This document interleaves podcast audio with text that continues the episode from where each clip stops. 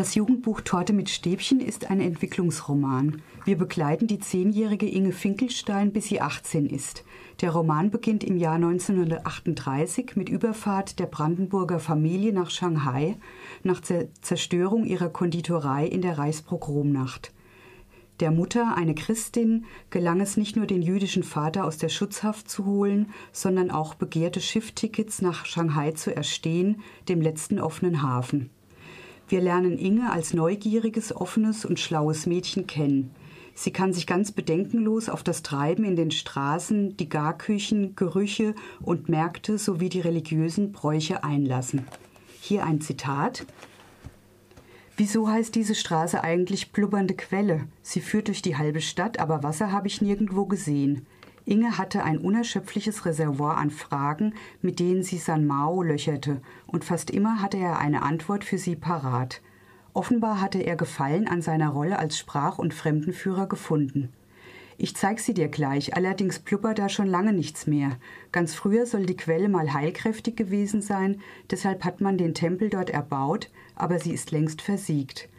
Jetzt konnte Inge die verschachtelten Dächer aus gelb glasierten Ziegeln mit dem aufgewölbten Giebeln schon sehen, ein unbekannter, süßlich-harziger Geruch stieg ihr in die Nase. Sie schnupperte. Was du da riechst, sind Joss-Sticks, Räucherstäbchen, die die Gläubigen im Tempel anzünden. Deshalb heißt er auf Pidgin ja auch Joss-Haus, erklärte San Mao. Doch bevor er seinen Schützling durch das große Tor treten ließ, zog er sie zu dem Grünstreifen in der Straßenmitte, wo sich eine kleine gemauerte Einfriedung befand, an allen vier Ecken von steinernen Löwen bewacht.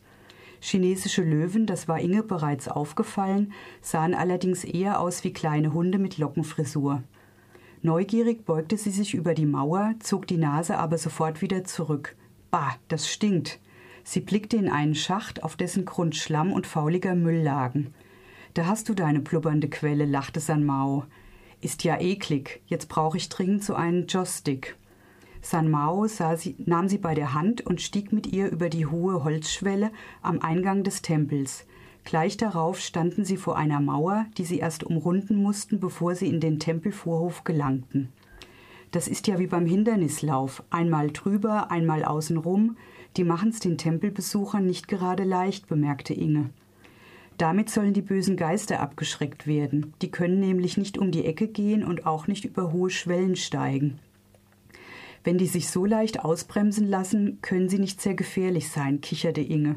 Doch sie verstummte sofort, als San Mao ein Psst zuzischte. Hatte sie was Falsches gesagt? Aus ihrer Sicht wird die bunte, exotische Stadt sehr lebendig.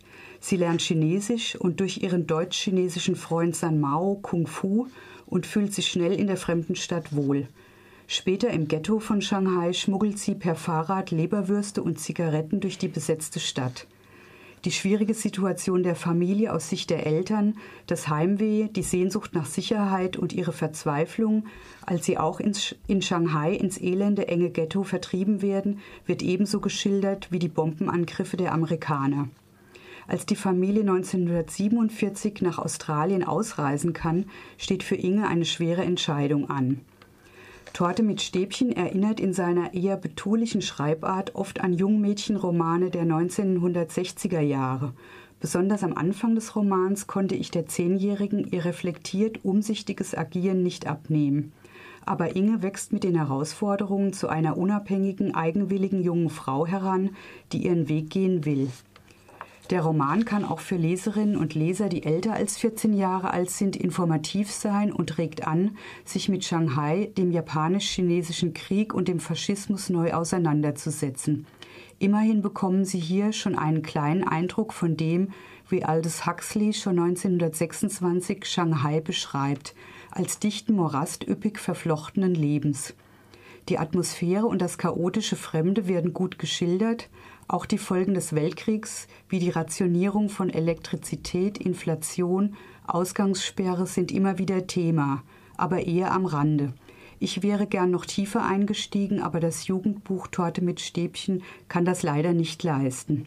Die Sinologin Susanne Hornfeck, die Autorin, hat viel Wert auf genaue Informationen gelegt und liefert neben zwei Stadtplänen auch Informationen zur chinesischen Kultur. So beginnt beispielsweise jedes Kapitel mit der Jahreszahl und dem chinesischen Tierkreiszeichen. Susanne Hornfeck, Torte mit Stäbchen, eine Jugend in Shanghai, Deutscher Taschenbuchverlag, 2012 erschienen für 12,95 Euro.